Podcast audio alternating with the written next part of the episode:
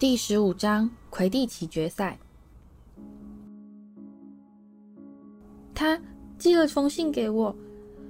妙丽举起手中的信，哈利接过信来。这张羊皮纸很潮湿，巨大的泪珠把字迹染得一塌糊涂，非常难以阅读。亲爱的妙丽，我们输了。他们让我先带他回霍格华兹，正在安排处决日期。嘴嘴很喜欢伦敦。我不会忘记你帮我们的忙，海格。他们不能这么做啊，哈利说。他们怎么可以这样？八嘴根本一点也不危险。是马粪的爸爸逼委员会这么做的。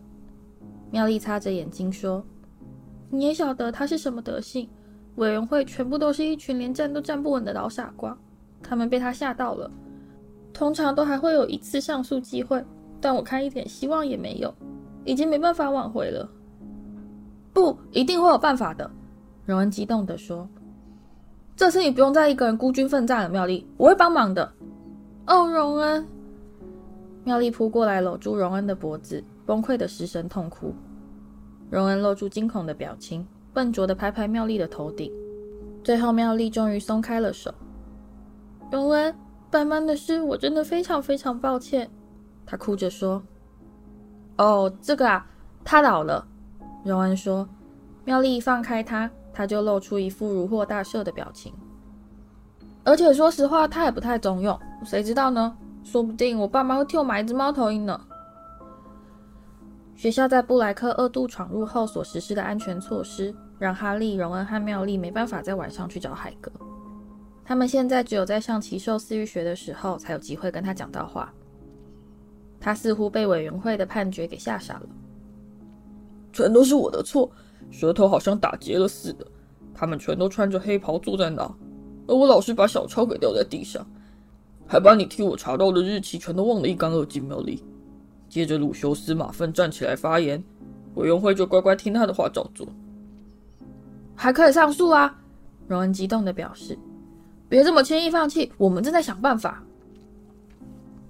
他们跟班上其他同学一起走向城堡，他们可以看到马粪，他和克拉及高尔走在他们面前，三不五时就会回过头来瞥上一眼，并发出嘲讽的笑声。没有用的，荣恩。海格在他们走上城堡石阶时，难过的表示：“委员会那些人根本就是鲁修斯马粪的应声虫。我现在只能尽量想办法，让嘴嘴在最后的日子里过得开开心心的。”海格转过身去，用手帕蒙住脸，快步冲向他的小木屋。看呐、他在嚎啕大哭。哎，马粪、克拉和高尔刚才就站在大门里偷听。你们看过比他更没用的家伙吗？马粪说。而他居然还有脸当我们的老师呢。哈利和荣恩两人都愤怒地扑向马粪，但妙丽的动作却比他们更快。啪！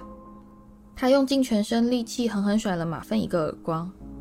马芬被打得东摇西晃，妙丽再次举起手来，而哈利、荣恩、克拉和高尔全都惊得呆立一旁。你竟然敢说海格没用！你这个卑鄙！你这个坏心肠的！妙丽，荣恩虚弱地喊道，试图抓住妙丽的手，但他却立刻把手收回来。让开，荣恩！妙丽掏出他的魔杖，马芬后退一步。克拉和高尔完全不晓得该怎么办。只是手足无措地望着马粪，等着他下达指令。走，马粪低声说。接着，他们三人就冲进通往地窖的通道，失去了踪影。妙丽，荣恩又喊了一声，语气显得既惊讶又感动。哈利，你最好在魁地奇决赛时好好修理他一顿。妙丽尖声地说：“你最好是把他们打得惨兮兮的。要是让史莱哲林赢球的话，我一定会气疯。”我们下一堂课是符咒课，荣恩说，仍在吃惊地瞪着妙丽。现在该走了。他们连忙爬上大理石阶梯，前往弗利维教授的教室。你们迟到了，男孩。哈利一打开教室大门，弗利维教授就用谴责的语气说：“进来吧，快点，把魔杖掏出来。我们今天要练习几个打气咒。我们已经分好，每两人一组。”哈利和荣恩快步走到最后一排座位，打开他们的包包。荣恩回头看了一眼：“妙丽跑到哪去了？哈利也转头张望了一下，妙丽并没有走进教室，但哈利确定，在他开门的时候，妙丽分明就站在他的背后。真诡异，哈利望着荣恩说：“说不定，说不定他是去上厕所吧。”但妙丽整堂课都没有出现。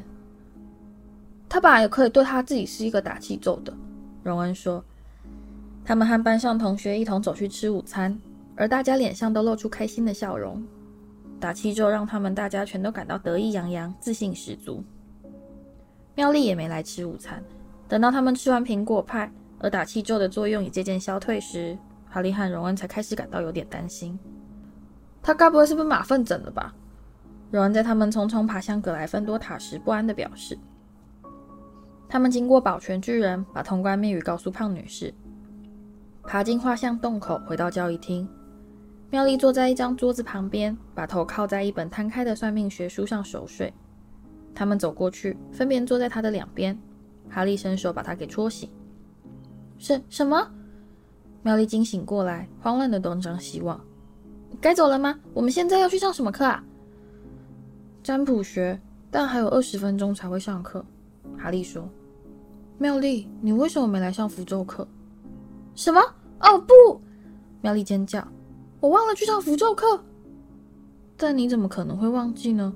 哈利说：“你明明跟我们一起走到了教室外面呢。”我真不敢相信！妙丽哀嚎：“弗利维教授是不是很生气？哦，都是马粪害的！我一直在想他的事，结果把其他事全都忘光了。你知道我是怎么想的吗？”妙丽。荣恩低头望着那本妙丽刚才用来当枕头的算命学巨书说。我觉得你快要崩溃了，你实在修太多课了。不，我才没有呢。妙丽说，她拂去眼前的发丝，绝望地四处搜寻她的包包。我不小心犯了个错，就只是这样而已。我最好赶快去跟弗利维教授道歉。我们占卜课再见喽。妙丽在二十分钟后到崔老尼教授教室的梯子下跟他们会合，他看起来非常懊恼。我真不敢相信，我竟然错过了打气咒。而且我确定下次考试一定会考到。弗利维教授跟我暗示过了。他们一起爬上梯子，踏进一个昏暗闷热的高塔房间。每一张小桌子上都摆了一个满是珍珠白雾气的发亮水晶球。哈利、荣恩和妙丽一起坐到一张摇摇晃晃的桌边。我记得我们应该下学期才会上到水晶球啊，荣恩低声说，并小心地往四周望了一圈，以防崔老尼教授潜伏在附近偷听。别抱怨了，这表示我们手相已经上完啦。哈利低声答道：“我快被他烦死了。他每次只要一看到我的手，就做出一副吓得半死的窝囊相。”大家好，那熟悉的朦胧嗓音响起，而崔老尼教授就像往常一样，以极端戏剧化的姿态走出阴影。灯台亮相，巴蒂和文达兴奋的全身抖动。水晶球乳白色的光芒将他们的面孔照得闪闪发亮。我决定先开始介绍水晶球，这比我原先计划的时间要早一些。崔老尼教授说，他背对着炉火坐下来，目光环视全场。命运告诉我，你们七月的考题将会跟球体有关，所以我急着要给你们充分的练习。妙丽不屑地嗤了一声。嗯，说真的，什么命运告诉他，考题到底是谁出的？就是他自己，还真是个了不起的预言嘞。他根本懒得把声音压低。崔老尼教授的面孔藏在暗影中，所以很难看出他到底听到了没有。但他面不改色地继续说下去，似乎什么也没听到。观看水晶球是一门非常精致的艺术。他带着如梦似幻的表情说。我并不期待，在你们第一次凝视球体深不可测的内部时，就有人真的可以参透天机。我们一开始要先练习的是，如何去放松你们意识与外在之眼。荣恩忍不住开始痴痴窃笑，他赶紧把整个拳头塞进嘴里，才没有发出声音。这样才能让心灵之眼与潜意识变得清明沉静。如果我们够幸运的话。在这堂课结束前，或许有一些人可以看到预兆。于是他们就这样开始练习。哈利虽然觉得这蠢得要命，但他还是乖乖照做。他茫然地望着水晶球，脑中不断闪过这蠢死了的念头，并努力让自己的心思变得一片空白。但这一点用也没有，因为荣恩老是在一旁憋笑，憋得全身抖动，而妙丽又一直发出不以为然的啧啧声。你有看到什么吗？哈利在看了大约十五分钟的水晶球后问道。有啊，桌子上有个烧焦的痕迹。荣恩指着桌面说。八成是有人把蜡烛给打翻了，这根本就是在浪费时间嘛！妙丽嘘声说：“早知道我就用这段时间来练习一些有用的东西，早知道我就赶快来学打气咒，好赶上进度。”崔老尼教授裙摆沙沙的走过他们身边。有人需要我帮忙诠释球体中的模糊预兆吗？他在叮叮咚咚的手镯碰撞声中轻声问道。我才不需要帮忙呢，荣恩悄声说：“我一眼就看出这代表什么。今天晚上会请浓雾嘛？”哈利和妙丽两人都扑哧一声笑了出来。真是的，崔老尼教授说。全班同学都转头望着他们，而巴蒂和文达露出愤慨的表情。你们干扰到千里眼的波动。崔老尼教授走到他们桌前，专心凝视他们的水晶球。哈利感到他的心在往下沉，他很确定接下来会发生什么事。这有个东西，崔老尼教授悄声说，把脸凑到水晶球边，让他的大眼镜上映出两个水晶球倒影。有东西在动，但这是什么呢？哈利可以拿包括火闪电在内的所有财产来做赌注，不论那是什么东西，他接下来听到的一定不会是好消息。果然。我的天哪！崔老尼教授细声说，并抬头凝视哈利。他在这，比以前还要清楚。我的天哪！他正在慢慢向你逼近，越来越近了。那只狗。哦，拜托你好不好？妙丽大声说：“不要再提那只荒唐的狗灵了。”崔老尼教授抬起他的大眼睛，望着妙丽的面孔。巴蒂贴在文达耳朵边说了几句悄悄话。然后两人一起愤恨地瞪着妙丽。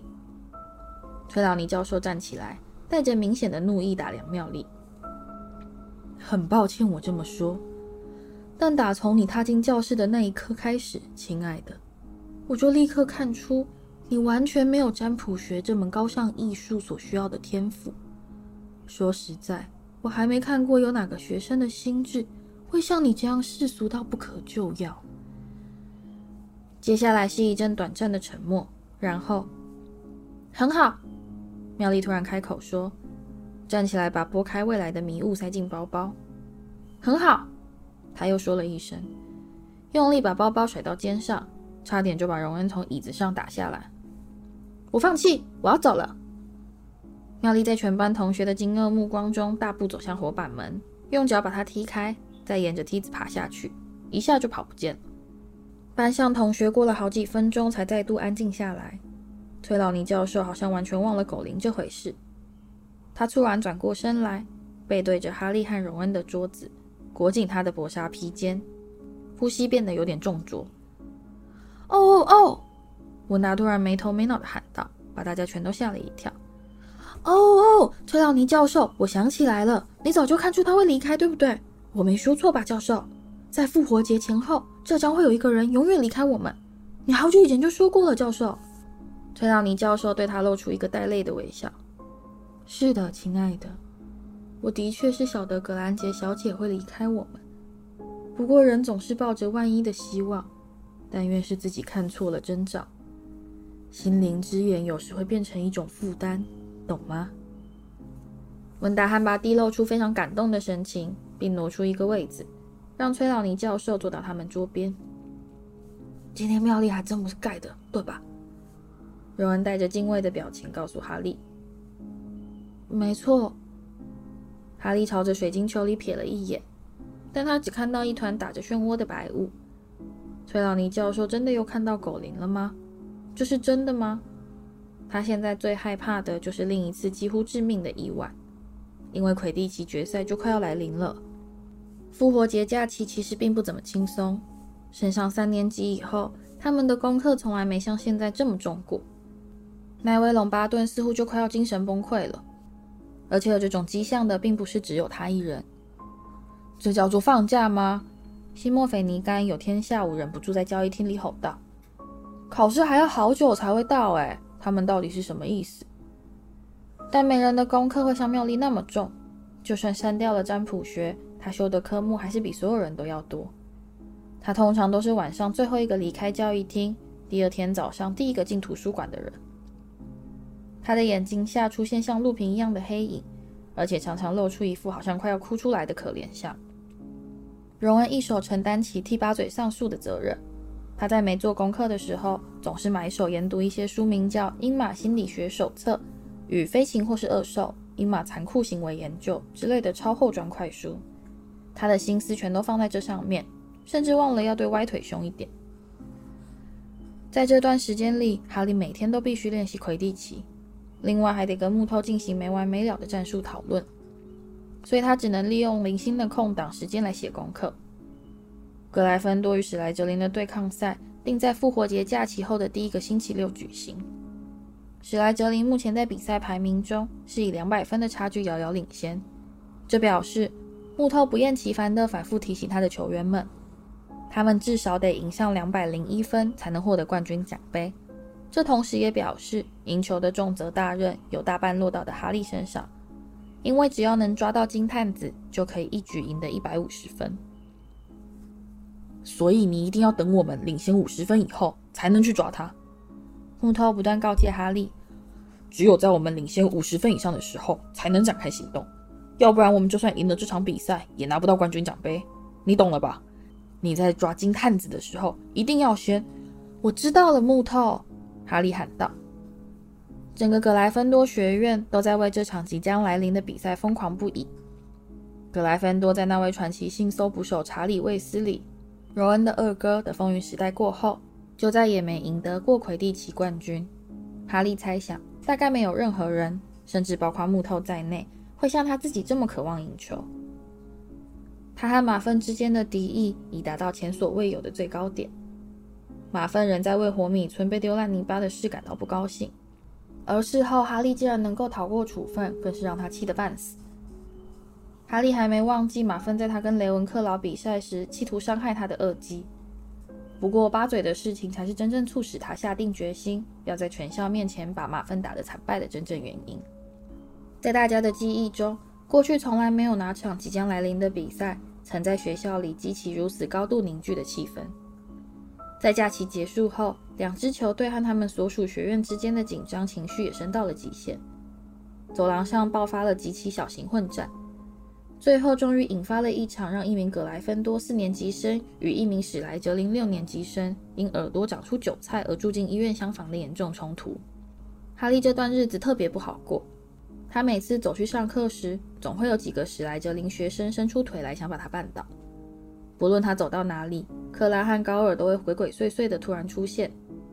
但在看到他身边围绕了一大群人之后，却又露出失望的表情，垂头丧气地离去。木头已经下达命令，为了避免让史莱哲林害哈利无法上场比赛，所以哈利不管是去哪里，都一定要有人陪在身边。整个格莱芬多学院全都狂热地投入这场竞争。哈利四周总是围着一大群吱吱喳喳的人潮，因此他现在根本就不可能准时上课。但哈利却把他的宝贝火闪电看得比他的安危更重要。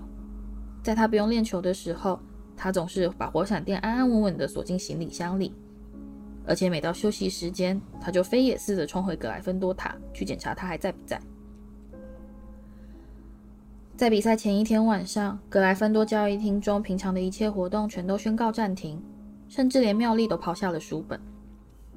我没办法做功课，我根本不能专心。他紧张地说。房间里非常吵闹。弗雷和乔治对付压力的方法就是变得比平常更聒噪、更活泼。奥利弗木头窝在角落，弓背俯视一个魁地奇球场模型，并喃喃自语地用魔杖戳动上面的小人。丽娜西亚和凯蒂被乔治的笑话逗得呵呵大笑。哈利跟荣恩及妙丽坐在远离大家的地方，努力不去想明天的事。哈利跟荣恩及妙丽坐在远离大家的地方，努力不去想明天的事，因为他每次一想到这场比赛，就会有一种非常恐怖的感觉，就好像有某个巨大的东西正挣扎着要从他的胃里蹦出来似的。你不会有事的，妙丽告诉他，但他脸上却露出明显的惧意。你有一根火闪电，哎，荣恩说。没错，哈利说，他的胃一阵剧痛。当木头突然站起来喊道：“伙伴们，上床！”时，他不禁感到松了一大口气。哈利睡得很不好，在一开始，他先是梦到自己睡过了头，而木头对他喊着：“你到底跑到哪去了？”结果我们只好叫奈威带你上场。接着，他又梦到马粪和其他史莱哲林队员竟然全都骑着龙来参加比赛。他用危险的高速往前飞去，想要避开马粪坐骑嘴里喷出的烈火。但却发现自己忘了带火闪电，他从高空坠下，然后惊醒过来。哈利过了好几秒钟，才想起来比赛根本还没开始。他现在正安安稳稳地躺在床上，而且学校绝对不会允许史莱哲林球队骑龙参加比赛。他觉得口渴得要命，他轻手轻脚地爬下四柱大床，走到放在窗下的饮水罐前，倒了一些水喝。校园中一片寂静。禁忌森林的树梢平静无波，没有一丝微风吹过的痕迹。魂瓶柳木然呆立，看起来一派天真无害的模样。明天想必是个适合比赛的好天气。哈利放下他的高脚杯，但就在他准备回到床上时，却忽然瞥见了某个东西。有某只动物正慢慢潜过银白色的草坪。哈利连忙冲到床边，抓起眼镜戴上。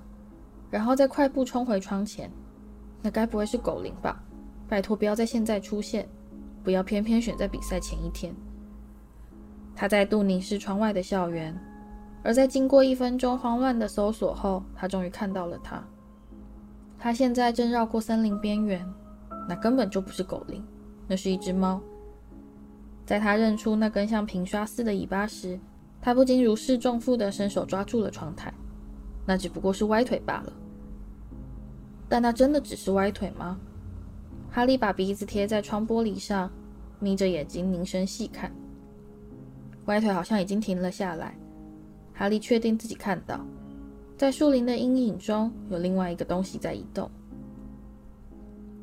而接着它就出现了，一头毛茸茸的大黑狗正悄悄越过草坪，而歪腿用小跑步紧跟在它的身边。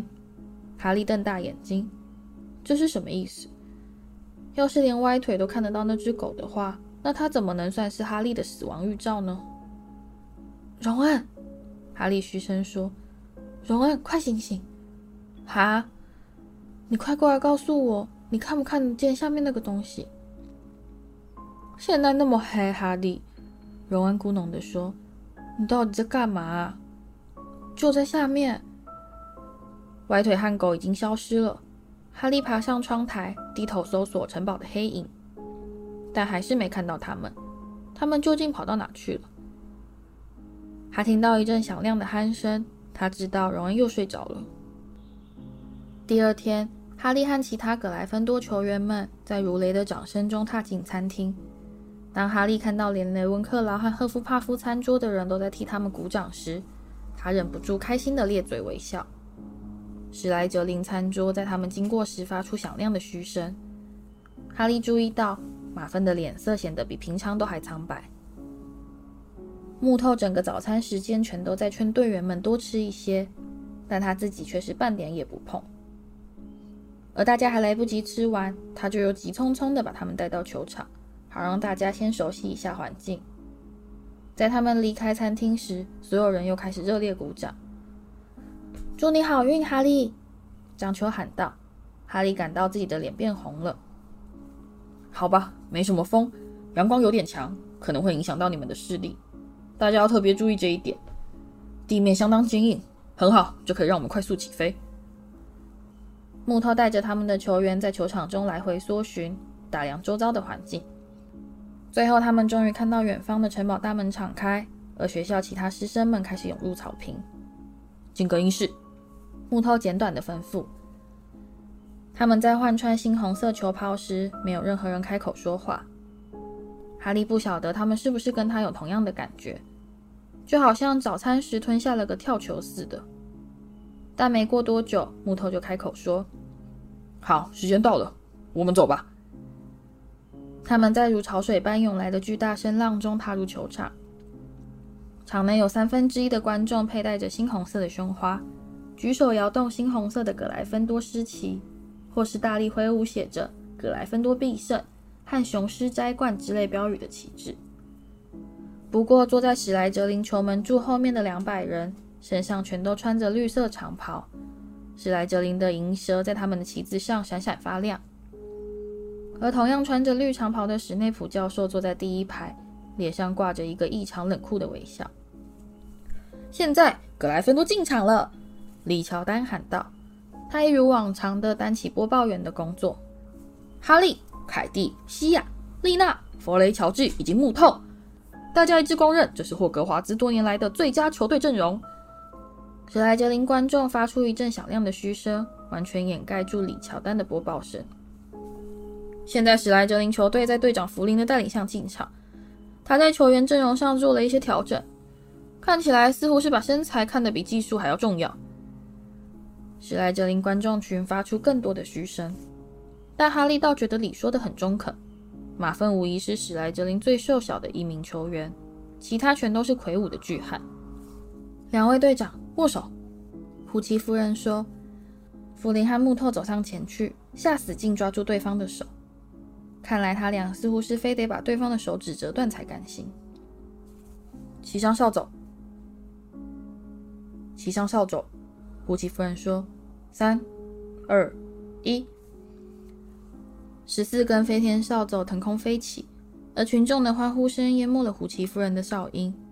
哈利感到风把他额前的发丝吹向后方，他原先的紧张也在飞行的快感中完全消失。他环顾四周，看到马份紧跟在他后面，于是他连忙加速前进去搜寻金探子。目前球落到葛莱芬多手中，格莱芬多的西亚带着快符飞向史莱哲林球门柱，干得好，西亚！哎呀，不好，快符被瓦林顿中途拦截，史莱哲林的瓦林顿快速飞过球场，砰！乔治·卫斯理这记博格送的真是漂亮，瓦林顿失掉快符球，接着被丽娜接住。球再度回到格莱芬多手中，加油啊，丽娜！他利落地从蒙塔身边绕过去，快闪啊，丽娜！有一个博格飞过来了，他得分了，格莱芬多以十比零领先。丽娜如子弹般划过空中，疾飞绕过球场边缘，下方的猩红色人海兴奋的尖叫：“哎呦！”弗林狠狠撞到丽娜身上，差点害她从扫帚上掉了下来。“对不起。”弗林说，下方的群众嘘声四起。对不起，我没看到他嘛。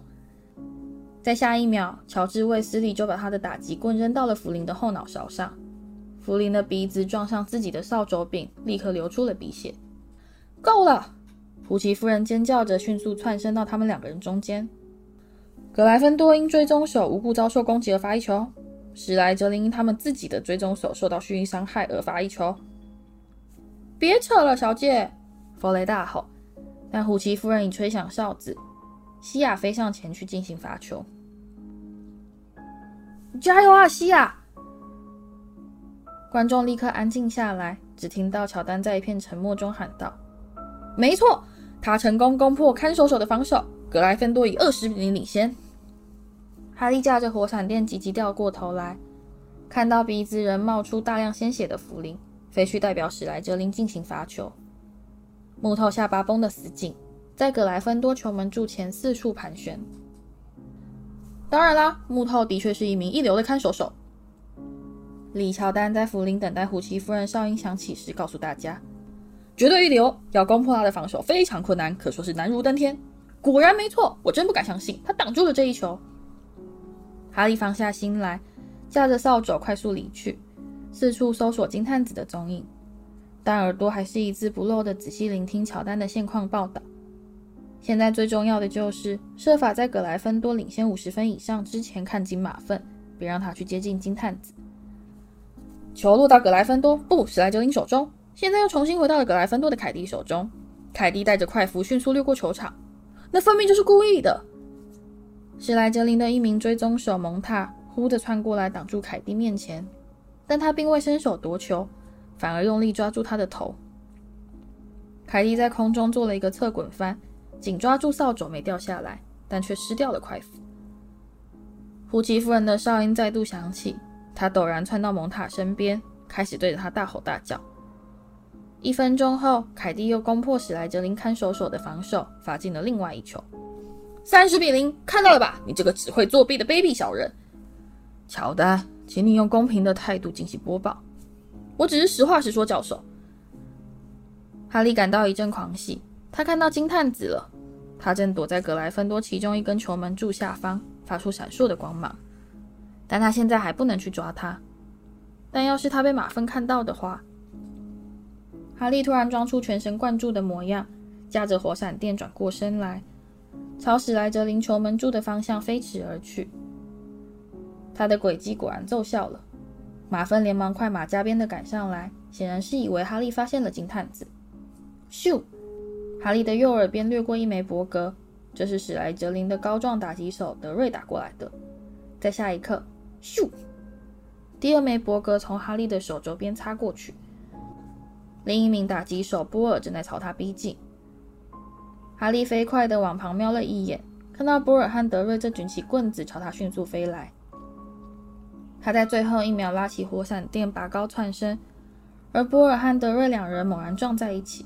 发出一阵恶心的嘎吱碎裂声，哈哈哈！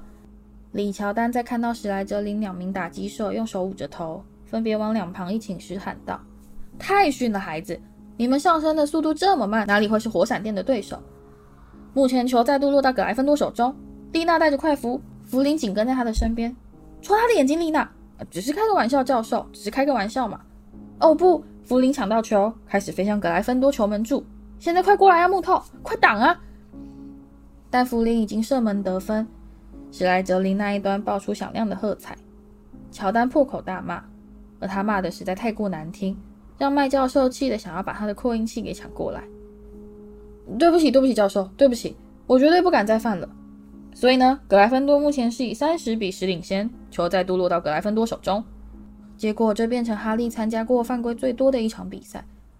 格莱芬多一开场就一路领先，让史莱哲林气得要命。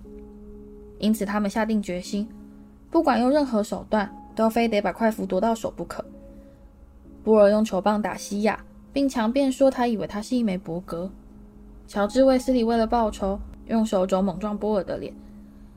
胡奇夫人判两支球队各罚一球，而木头又漂亮的成功挡了一球，使得积分变成格莱芬多以四十比十领先。金探子又再度消失。当哈利窜身到其他球员上空，四处搜索他的踪迹时，马粪依然跟在他后面紧追不舍。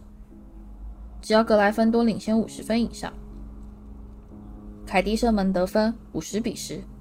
弗雷和乔治举着棍子在他身边飞来飞去，以免史莱哲林球员要找他报仇。博尔和德瑞利用弗雷和乔治不在的空档，朝木头一连发射了两枚博格。两枚球一前一后的击中木头的肚子，撞得他抓紧扫帚在空中翻滚，痛得喘不过气来。胡奇夫人气得发狂，快服还没到达射程区以前，你绝对不准去攻击看守手。他对博尔汉德瑞尖叫道：“格莱芬多罚一球。”接着丽娜射门得分，六十比十。没过多久，乔治卫斯理就朝瓦林顿发射一枚博格，把他手中的快符打了下来。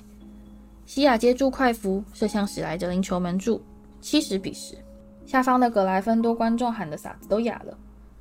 格莱芬多目前已经领先六十分，而要是哈利再抓到金探子的话，他就可以获得冠军奖杯了。当哈利在其他球员们上空疾飞绕过球场时，他几乎可以感觉到下面有好几百双眼睛在紧盯着他瞧。而马粪依然在他后面紧追不舍。然后他就看到他了。金探子在他上空二十尺处放出闪烁的光芒，哈利在瞬间如子弹爆发般急速攀升，狂风在他耳边呼啸。他伸出手来，但火闪电的速度却在突然间慢了下来。哈利惊恐地回过头来，马粪把整个身子扑向前方，紧抓住火闪电的尾巴，用力往后拉。你，哈利气得想要伸手揍马粪，可惜却打不到。马芬为了抓紧火闪电而累得气喘吁吁，但他的双眼却散发出恶意的光芒。他已经成功达到目的，金探子又再度失去了踪影。罚球，格莱芬多罚球！我从来没见过这种战术。胡奇夫人尖叫，高飞冲向已溜回光轮两千零一号上坐好的马粪。你这个无耻的人渣！李乔丹避到麦教授抓不到的地方，跳脚对着扩音器吼道：“你这装会作弊的龌龊杂种！”麦教授根本无心来责骂他，他现在正忙着朝马粪挥拳头，他的帽子掉了下来，而他同样也在愤怒地狂吼。西亚代表葛莱芬多进行罚球，但他实在太气了，以至于差了几尺没射进门。格莱芬多球队开始乱了阵脚，而史莱哲林却因为马粪诡计成功而感到士气大增。球落到了史莱哲林手中，史莱哲林奔向球门柱，蒙塔射门得分。李乔丹声音播报：格莱芬多以七十比二十领先。哈利现在紧盯着马粪不放。而两人距离近到膝盖，不停互撞。哈利绝对不会让马粪接近金探子。走开，波特！马芬挫败地喊道。他刚才想转弯，却被哈利给拦了下来。格莱芬多的丽娜抢到快符，快啊，丽娜，快啊！哈利回过头去，除了马芬之外的每一个史莱哲林球员，现在全都在急飞过球场，奔向丽娜。甚至连史莱哲林的看守所也赶过来凑热闹，他们想要包围住他。哈利连忙将火闪电调过头来，俯身将整个身子趴到扫帚柄上，驱策他往前飞去。他如子弹般迅速冲向史莱哲林球员。啊！史莱哲林球员一看到火闪电正朝他们高速冲过来，就立刻吓得落荒而逃。丽娜前方的阻碍全都清除了，他得分了！他得分了！格莱芬多以八十比二十领先。哈利的冲势猛地差点一头撞上看台。他滑行着在空中停下来，再倒转冲回球场中央。接着，他看到了某个让他心跳停止的画面：马粪正带着满脸胜利的表情向下俯冲。就在那里，在下面草坪上方几尺处，有着一个闪烁发光的小金点。哈利赶紧驾着火闪电飞往下方，但马粪已经领先了好几尺。快快快！哈利催促着他的飞天扫帚。他逐渐赶上马粪，哈利把整个身子趴到扫帚柄上，及时躲过波尔送过来的一枚伯格。他飞到马份的脚踝边，他现在已经跟马份并驾齐驱。哈利双手放开扫帚，奋力往前一扑。他用力推开马份的手臂，然后成了。他拉起扫帚向上窜身，他拉起扫帚向上窜身，一手高高举起。而球场中爆出一阵惊天动地的欢呼。哈利在群众上方高速飞驰，耳边轰然响起一阵怪异的巨响。小金球紧握在他的手中，接着拼命地拍着翅膀，想要挣脱他的手指。接着木头就泪眼迷蒙地朝哈利急飞过来，一把揽住他的脖子，靠在他肩头失声痛哭。哈利感到弗雷和乔治朝他背上重重捶了两拳。然后他听到丽娜、西亚和凯蒂的声音：“我们得到冠军了！我们得到冠军了！”格莱芬多球员们就这样抱成一团，嘶声吼叫着降落到地面上。一波又一波的猩红色人潮开始越过路障，涌入球场。无数的手掌如雨点般落到他们的背上。哈利只模模糊糊感觉到有一团声音和影子正在朝他逼近。而在下一刻，他和其他球员们就被观众扛了起来。他在明亮的光线中看到了浑身别满猩红色胸花的海格。你打败他们了，哈利！你打败他们了！我要把这告诉八嘴。派西像个疯子似的乱蹦乱跳，完全为了要维护形象。麦教授用一面巨大的葛莱芬多旗擦眼泪，哭得甚至比木头还要厉害。而荣恩和妙丽正奋力穿越人群走向哈利，他们两人都完全说不出话来，只是笑盈盈地站在一旁，望着群众扛着哈利往看台上走去。邓布利多正拿着巨大的魁地奇冠军杯，站在那里等待他们。要是现在附近有一个催狂魔就好了。当哈利从哭得稀里哗啦的木头手中接过奖杯，将它举向空中时，他觉得他现在可以召唤出一个全世界最厉害的护法。